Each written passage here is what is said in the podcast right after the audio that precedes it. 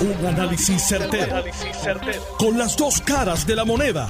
Donde los que saben no tienen miedo a venir. tienen miedo a venir. Esto es el podcast de Análisis 630 con Enrique Quique Cruz. De regreso aquí en Análisis 630. Yo soy Enrique Quique Cruz y estoy aquí de lunes a viernes de 5 a 7. Hoy a las 5 y 30 estoy con Atilano Cordero Vadillo.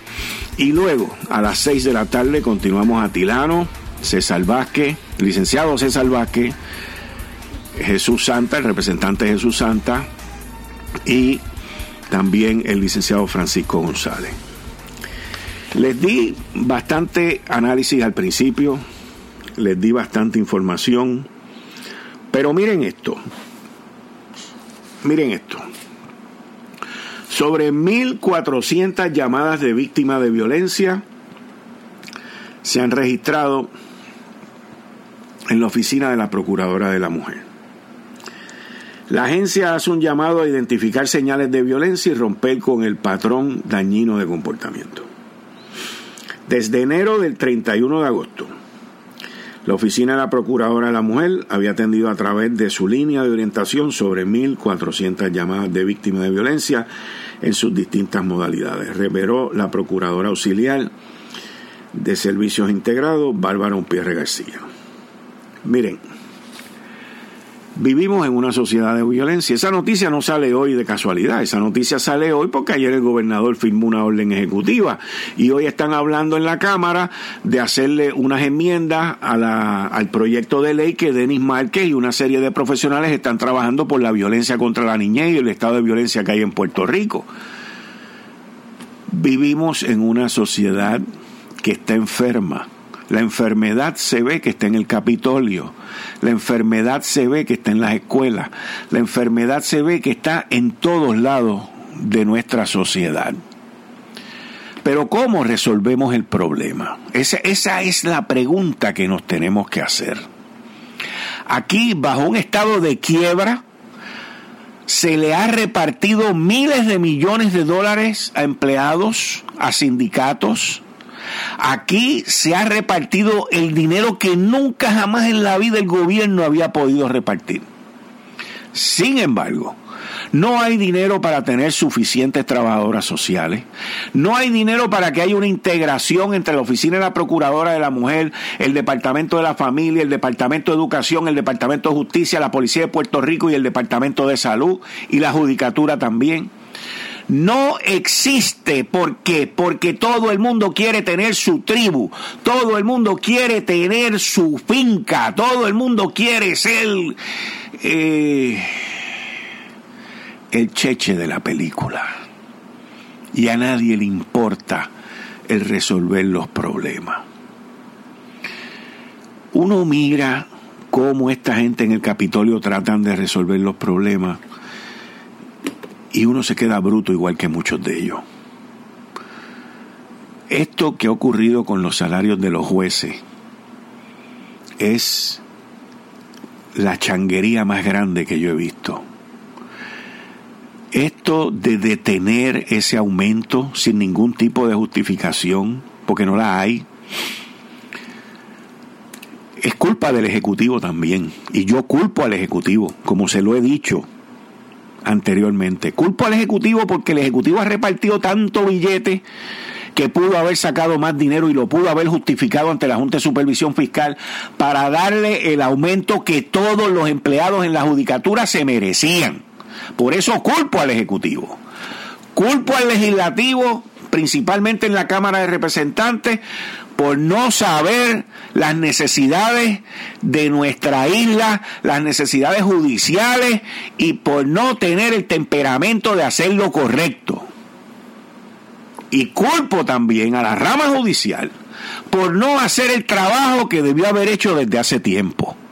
Porque si saben que la constitución los limita, que tienen que ir a buscar el dinero, esto es un trabajo que se tiene que continuar haciendo y no es begging, no es pidiendo limosna es haciendo el trabajo, exigiendo el trabajo. Y si no se les escucha, cierren los freaking tribunales. Cierren los freaking tribunales. Pero ustedes, si tienen mallete de verdad, tienen que hacer de verdad valer su valor constitucional como una rama igual que las otras tres.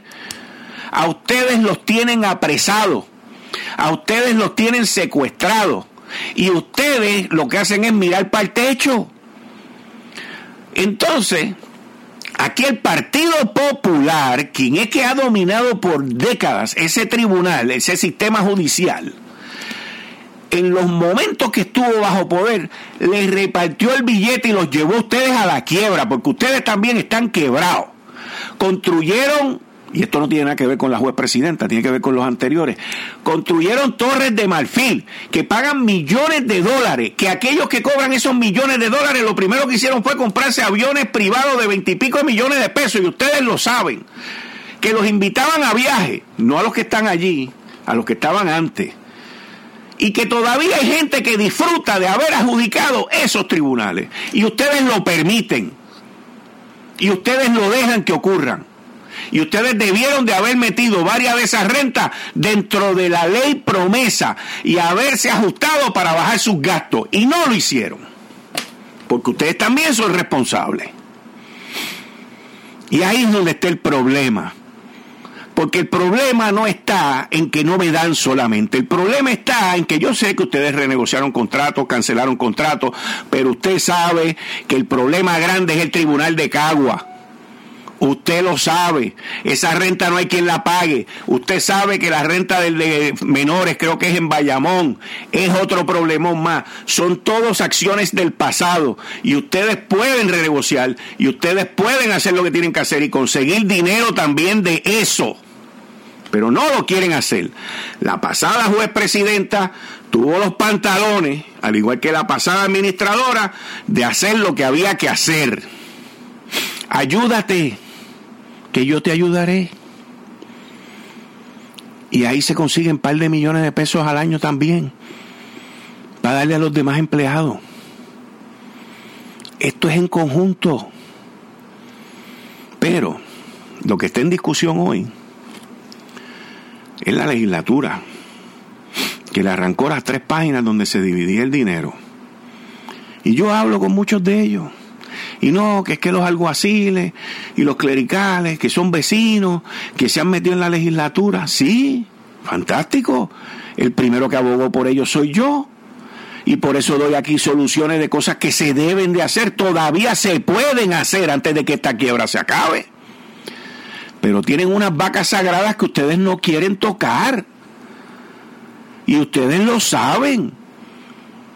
Ese tribunal no hay quien lo pague, no hay quien lo sostenga. Y si mañana se caen los recaudos y le recortan dinero a ustedes, ¿qué van a hacer? Porque es que nadie está mirando eso. Aquí hay un problema serio. Y ustedes se tienen que ayudar también. Ustedes tienen que traer a la mesa platos y comida y opciones. Lo que le están dando son unas migajas. Esos 26 millones de dólares son unas migajas. Yo no las aceptaría. Y no tengo mallete y no tengo toga. Yo no las aceptaría. Aquí se llevan a cabo negociaciones y aquí se llevan a cabo exigencias. Y esta isla, sin un tribunal de justicia, no puede funcionar. Con la criminalidad que hay. Con las 1.400 llamadas que recibe la oficina de la Procuradora de la Mujer. Con los abusos que hay contra los menores todos los días. Con las investigaciones, con los tiroteos. Hoy encontraron 800 y pico libras o kilos de cocaína por allá afuera. Aquí hay una crisis en todas las esquinas. Y ustedes son parte de esa solución y ustedes pueden recortar en la renta. Y ustedes ahí pueden conseguir 2, 3 millones de pesos al año, muerto de la risa.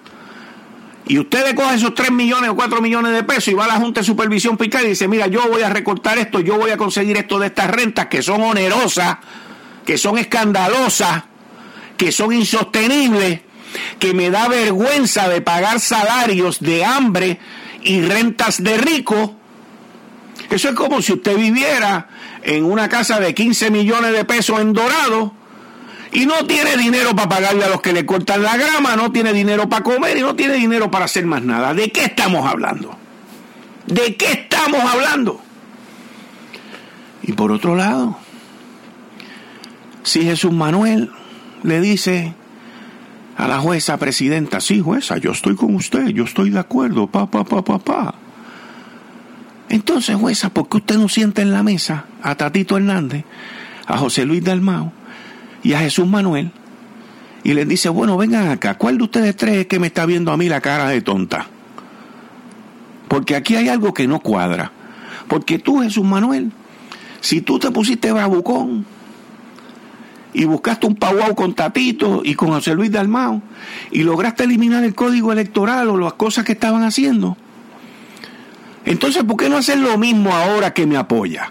¿Por qué no ordenas a tu caucus, que es el que está evadiendo esto, a que haga lo mismo que tú hiciste con el código electoral? Fíjate qué fácil. Fíjate qué fácil. Pero no porque aquí también hay política. Aquí también hay politiquería. Y peor aún, hay consideraciones políticas que no se sostienen. Jueza, presidenta, usted tiene una rama completa.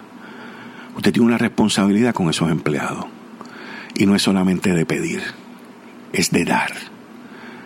Aquí todo el mundo necesita un aumento de sueldo en esa rama tome decisiones, haga lo que tiene que hacer y no deje que la sigan cogiendo, porque le están dando la vuelta. Y aquí hay más dinero.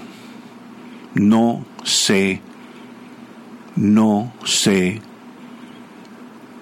no se abstenga de lo que tiene que hacer. Pero peor aún, no se conforme con migaja, porque ni usted ni los demás jueces, de ahí para abajo, van a ver un aumento de sueldo por los próximos 10 años. This is your last chance. Y usted tiene que tomar postura, porque para eso es que usted está ahí. Para eso es que usted está ahí. Y no se deje engañar. Haga lo que tiene que hacer. Si tiene que tomar una decisión, tómela. Si tiene que cerrar los tribunales, ciérrelo le están dando una porquería a usted y a sus empleados. Le están dando una porquería a los jueces que están por debajo de usted. Allá abajo hay jueces que se ganan con todo y el aumento que viene, se van a ganar una porquería también. Hagan las cosas bien hechas ahora. Se están conformando con lo legislado y de aquí a tres años van a tener más problemas. Mark my words. Acuérdense lo que les digo. De aquí a tres años van a tener más problemas porque lo que viene para acá es cañiña. Cuando digo para acá, es la isla. Aquí las cosas económicamente van a cambiar, aquí las cosas se van a poner más difíciles y aquí de momento la inflación nos va a llegar. Nos llegó en el bolsillo, pero nos va a llegar el impacto económico. Con eso se los dejo ahí. Estás escuchando el podcast de Noti1. Análisis 630 con Enrique Quique Cruz. Hoy 33 de la tarde de hoy, miércoles 6 de septiembre del 2023. Tú estás escuchando Análisis 630. Yo soy Enrique Quique Cruz y estoy aquí de lunes a viernes de 5 a 7 por Noti1 630 AM. Sabemos que pensar en la pérdida de un ser querido puede ser abrumador. Pero en Funeraria Suchville Memorial estamos aquí para ayudarte a honrar a seres queridos con servicios funerarios personalizados y dignos. La prevención, la planificación es extremadamente clave. Por eso nuestros consejeros familiares que están altamente capacitados pueden ayudarte a planificar tus servicios funerarios con anticipación con anticipación, garantizando que tus deseos sean cumplidos y de los tus seres queridos. Además, nuestra funeraria cuenta con una capilla de velación moderna y exclusiva con lobby, cafetería, cuarto privado para la comunidad de la familia y amigos durante los servicios. En Funeraria Suchville Memorial nos enorgullecemos de ofrecer un lugar donde se puede planificar todo, desde el funeral hasta, el enterramiento en un solo lugar Nuestros consejeros familiares están disponibles para ayudarte a personalizar tus servicios funerarios, los de tus seres queridos, según las necesidades, costumbres y experiencias. Entendemos que cada persona es única y queremos asegurarnos de que se honre su vida de la manera más significativa posible. Visítanos hoy en nuestras oficinas en Guaynabo a pasos de la carretera número 2 o llámanos al 792-1872. 792-1872.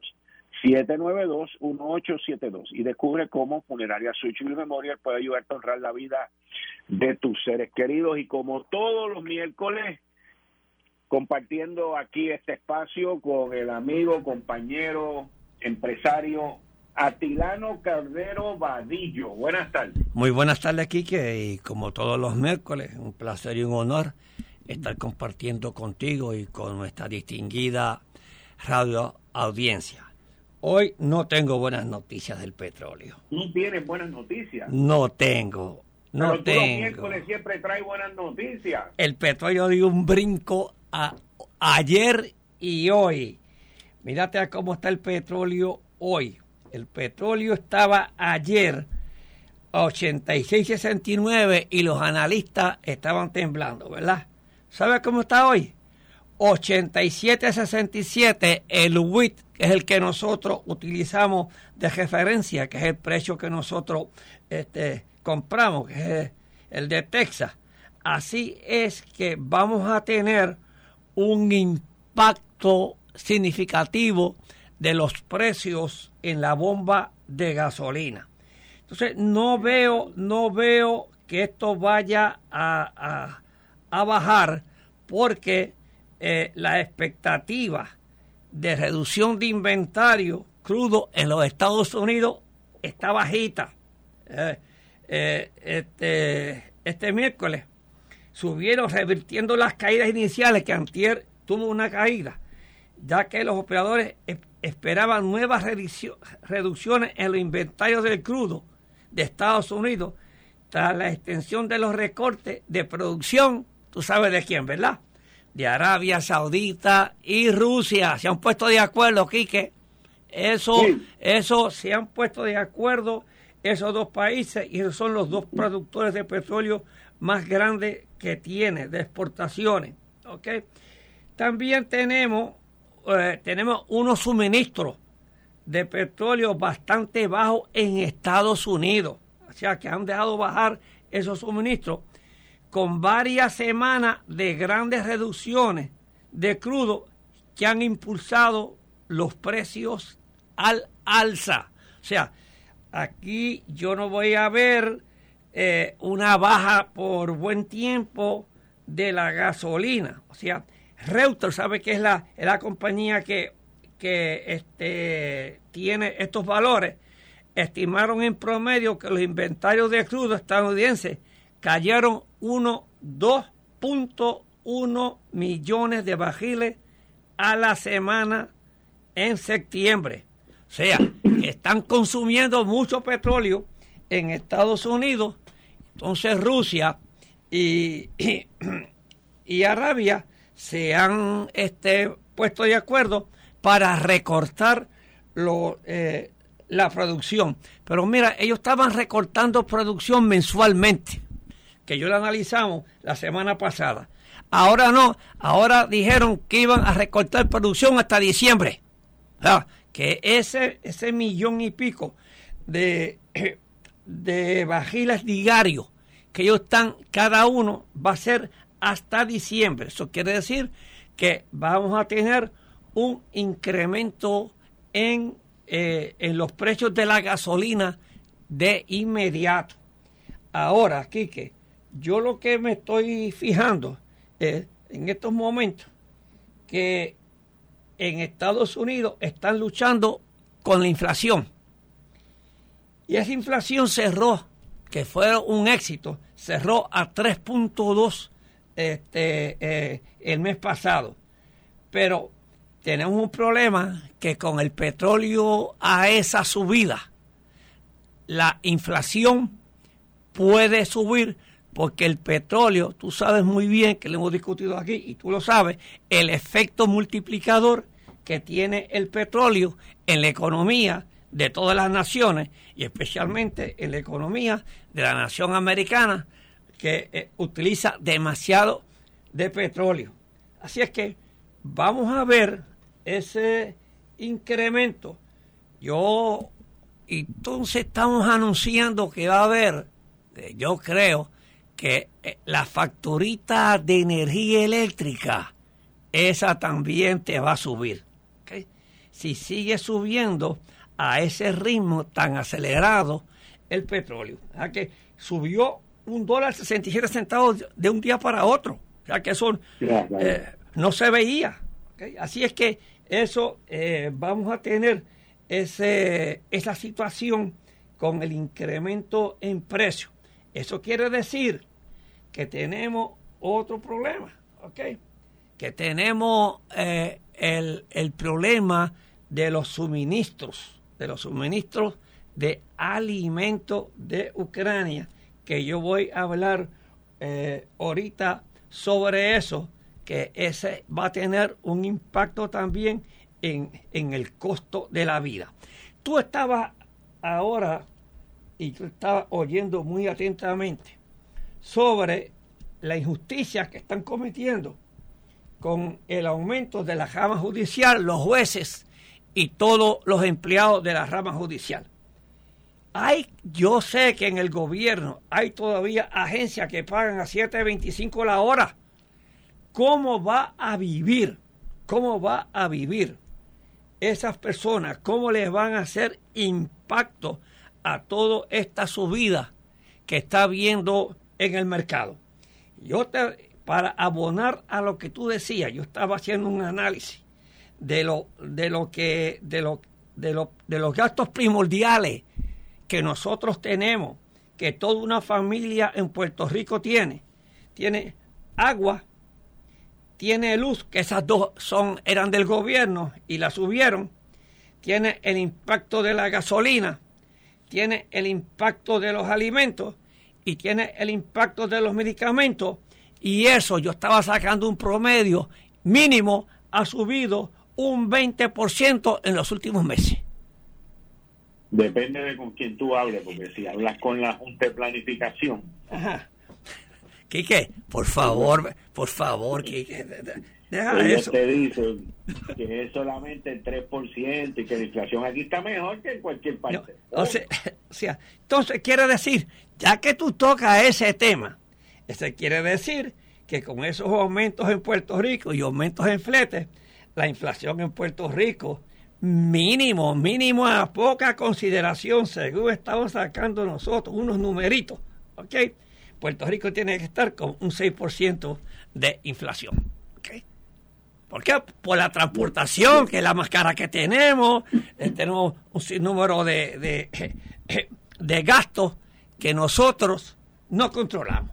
Si es que yo, yo no soy yo no soy economista Ajá. ni estadolibrista pero sí te puedo decir con mucho respeto a tu número que yo entiendo que el número de inflación en Puerto Rico está por encima del 10%. Y te voy a explicar por qué. Por unos indicadores que los economistas aquí, contratistas del gobierno, no se atreven a decir, porque tú has escuchado a algún ecologista hablar de la inflación en Puerto Rico. Vamos, vamos a empezar por ahí. Vamos a empezar por ahí. No, porque los economistas, bueno, porque los economistas de aquí, por el gobierno. porque se dejan regir por, por las estadísticas que da el Banco de Desarrollo y la Junta de Planificación. Bueno, aquí tenemos un crecimiento de punto 003%. Y alguien dice que hay que es un 3%. ¿Usted que lo leyó mal? Pues, y los economistas están contratados todos, casi todos por el gobierno. Entonces, no todos, pero casi todos. Entonces, ¿qué pasa? Mira los factores que yo voy a poner aquí en, en, en una inflación en Puerto Rico. Número uno, tú lo acabas de mencionar, flete. Segundo, el gasto del petróleo. Sí. Tercero, las cuatro o cinco cruditas que tienen ese petróleo. Cuarto, el IVA más, el IBU más caro que existe en todos los Estados Unidos. El 11. El 11.5. Cuando tú tienes un IBU de un 11.5%, no hay manera que nosotros estemos por debajo de un 10% en inflación. Simple y sencillamente porque ese IBU se cobra sobre el consumo que, que compra la gente y ese consumo pues tiene el IBU más caro que hay y eso es un efecto multiplicador. Quinto, el gobierno, el gobierno, porque es el responsable de esto, el gobierno te cobra el IBU adelantado en el muelle. Correcto. Lo cual crea un efecto inflacionario inmediatamente. Sexto, a pesar de, además de que te cobre el IBU, el gobierno te tiene una serie de artículos de consumo con doble y triple impuesto. Voy a dar un ejemplo. Doble impuesto. Las prendas, las joyas, los relojes. Las bebidas alcohólicas. Espérate, espérate, dame un break, dame un break. Cuando las prendas llegan a Puerto Rico, automáticamente tienen un 15% de impuestos y después te meten el IBU 11.5% de impuestos. Las prendas en Puerto Rico pagan 26 y pico por ciento de impuestos.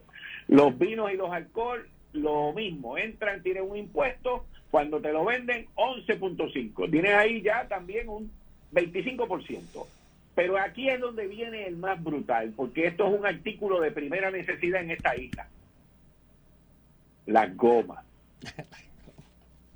Tienen un impuesto cuando llegan, le tienen que pagar el IBU por adelantado, te cobran 7 pesos por cada goma para desecharla y te cobran el 11.5 del IBU. Y aquí las gomas son un artículo de primera necesidad. Entonces, ¿cómo tú, no, me refiero a ti, cómo alguien economista que no se atreve a hablar de esto por los intereses creados que tiene, cómo el gobierno, la Junta de Planificación, no se atreven a hablar de la inflación que hay aquí. Ayer me enteré yo, aquí en Análisis 630, porque no lo pude ver, que el secretario de Hacienda anunció que los recaudos bajaron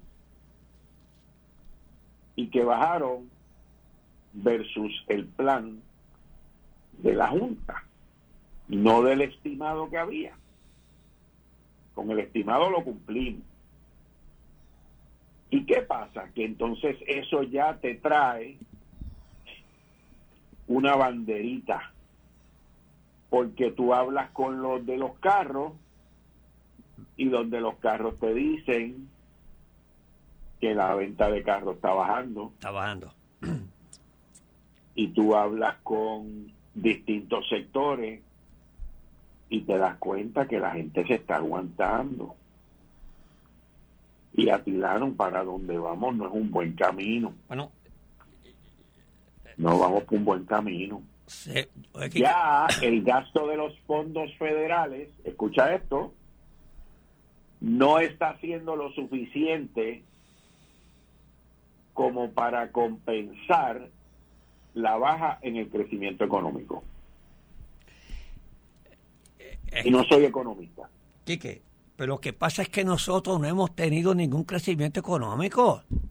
Eso, esos son inventos. Es más, el año pasado, el crecimiento económico que puso la Junta fue .0303%. O sea, en otras palabras, para lo que me explican, allá en Moca decía, es una, es una lambita de chavo. Eso es por no decir que estamos estancados o por debajo. O sea, aquí no ha habido ninguna, aquí, usted verá, Dios quiera que no, pero deja que cierren este año, ¿ok? Para que tú veas que nosotros nos vamos a ir menos dos, menos uno, menos dos, fácilmente, fácilmente.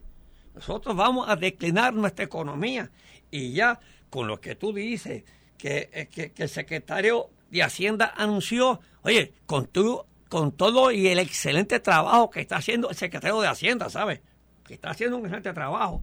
Está buscando dinero de donde sea y está eh, implementando este, este, una tecnología buena para coger a los evasores. Pero si, si no hay, por más que haga el trabajo él, yo creo que el año que viene nosotros vamos a cejar con menos uno o con menos dos en nuestra economía. Pero mira, tú hablas de evasores, un principal evasor ahí que le dieron break, le dieron casi 10 años y nunca pagó el hospital IMA y se declara en quiebra. Es un evasor. Y le evadió también al IRS. Eh. Y ahora viene otro hospital también y se declara en quiebra para liquidación, que es donde Children's Hospital. ¿Tú sabes que tiene en común la quiebra de San Jorge e Ima? No te quiero cambiar el tema. No, no, sí, no, bueno, esto es economía, dale. ¿Tú sabes qué tienen en común la quiebra de IMA, del grupo IMA y la quiebra del grupo San Jorge? Que quienes los quebraron fueron la segunda generación no la primera. Eso es muy común en Puerto Rico, by the way. Tú sabes de lo que te estoy hablando. Sí, sí, sí.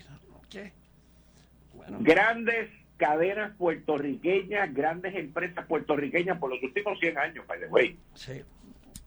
Los fundadores montan unos negocios brutales, montan unas empresas brutales, entran los hijos, los asesores y las quiebran y las desaparecen. La lista del cementerio de quiebras no te la tengo ni que mencionar, tú te la sabes mejor que yo.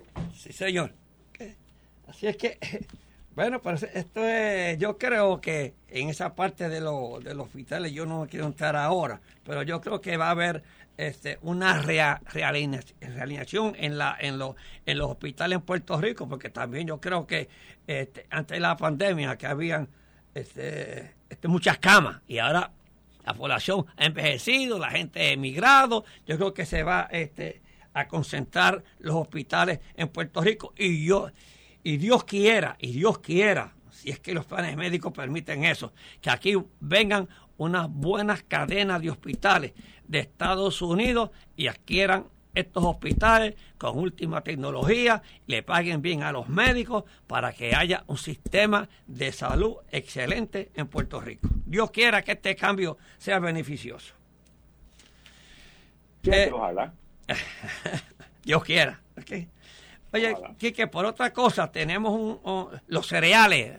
Aquí hablamos de los alimentos. Aquí no le hacemos caso de la parte que está sucediendo este, en, Ucrania con los cereales y, en Rusia. El, este, el acuerdo sobre los granos que permitió a Ucrania exportar cereales de forma segura a través del Mar Negro no se restablecerá hasta que Occidente cumpla con sus obligaciones de facilitar las exportaciones agrícolas rusas, sostuvo Putin. Oye, están en guerra, eso se está negociando. Pero estas declaraciones Putin las hizo después de conversar con el presidente turco, que está haciendo un trabajo increíble, oye, de mediador, ¿ok? Recep Tayyip Erdogan, quien junto con la ONU negoció el acuerdo considerado vital para el suministro mundial de alimentos especialmente, ¿sabe para dónde? Que, que para los países pobres, a África, Medio Oriente, Asia. Pero mira, Ucrania y Rusia son importantes proveedores de trigo, cebada, aceite de girasol y otros productos de los que dependen los países en desarrollo. O sea, también Rusia quiere vender sus productos y se los tienen bloqueados. Así es que van a tener que llegar a un acuerdo. ¿Cómo nos afecta eso a nosotros? Bueno, si esos mercados no se satisfacen, van a venir a comprar al mercado europeo y al mercado de Estados Unidos. Entonces vamos a tener una subida de precios lamentablemente.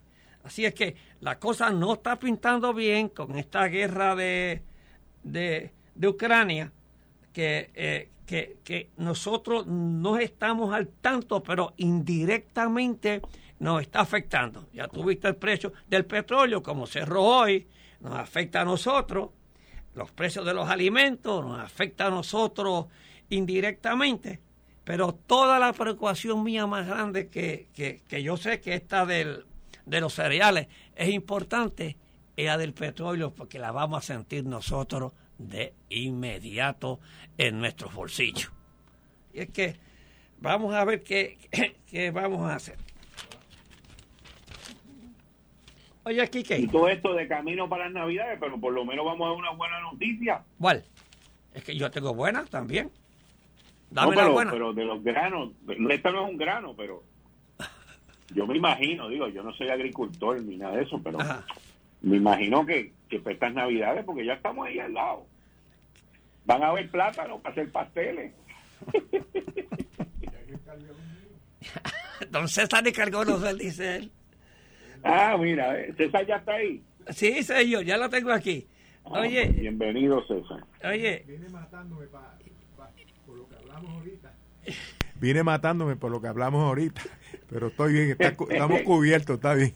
Oye, Quique, quería hoy, ya yo, eh, en, los pocos minutos que me quedan a mí para dar a, a, a tu a tu panel político. No, pero no te me vayas, no te me vayas a las seis, no te me vayas a las Espérate, espérate.